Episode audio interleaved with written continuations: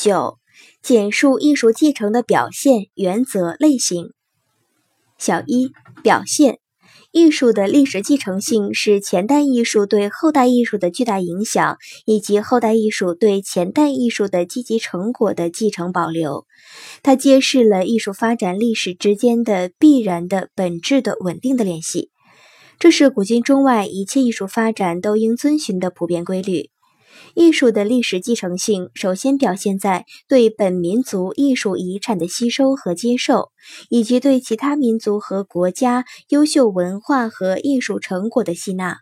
艺术的历史继承性在艺术的内容、审美观念、形式、艺术种类和创作方法等方面均有突出表现。A. 艺术内容的继承。中国古代的神话传说，如嫦娥奔月、女娲补天等，都长久流传，成为艺术创作的素材来源。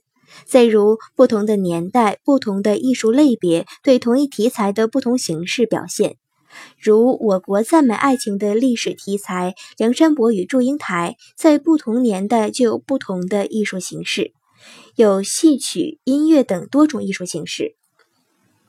B. 审美观念的继承。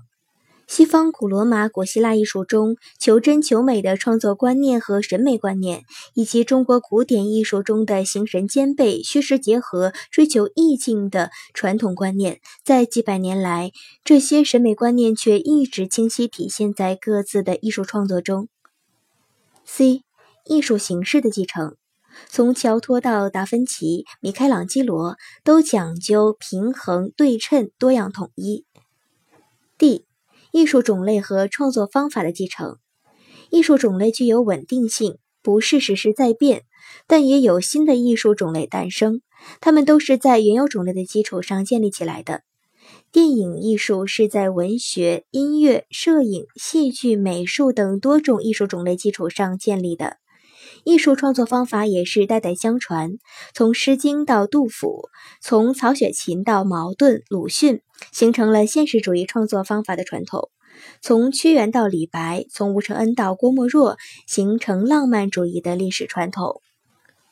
小二原则，我们要对文化遗产批判的吸收，取其精华，去其糟粕。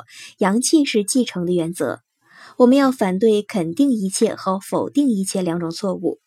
肯定一切是全盘继承，表现为复古主义，如明代妻子；否定一切是简单抛弃，表现为虚无主义，如俄国十月革命胜利后出现的无产阶级文化派，宣称要把资产阶级文化作为一堆废物扔掉，主张对资产阶级和资本主义的文化采取全盘否定的态度，声称要扔掉普希金、托尔斯泰和其他一切作家。小三类型：A. 同艺术风格渐进延续中的继承，往往表现在同一时代的艺术作品之间。继承的效果是对某一艺术风格的完善，例如文艺复兴、乔托、波提切利、达芬奇，逐渐完善明暗造型、焦点透视。B. 不同艺术风格飞跃断裂的继承。宗白华说：“历史上向前一步的进展，往往伴随着向后一步的探本穷源。十六世纪的文艺复兴追摹着古希腊，十九世纪的浪漫主义憧憬着中古，二十世纪的新派且溯源到原始艺术的魂朴天真。例如，艺术发展遵循着否定之否定规律。古希腊艺术表现人，中世纪艺术表现神。”文艺复兴的艺术表现人，当然这个人不同。古希腊崇尚美的、健康的人，文艺复兴崇尚自由平等的人。例如，在贝尔看来，原始主义艺术脱离了描述的性质，找不到精确的再现，而只有有意味的形式，称得上是最优秀的艺术。有意味的形式还为现代派艺术做出辩护。现代艺术大师如马蒂斯、高更。梵高、毕加索、亨利·摩尔、布朗库西等都从原始艺术中汲取营养。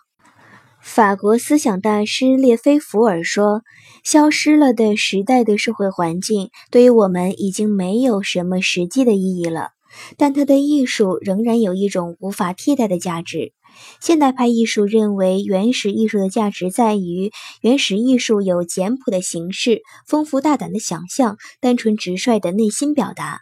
原始艺术的许多特征都被现代艺术继承：执着、天真、简洁、野性的力量、神秘的内涵。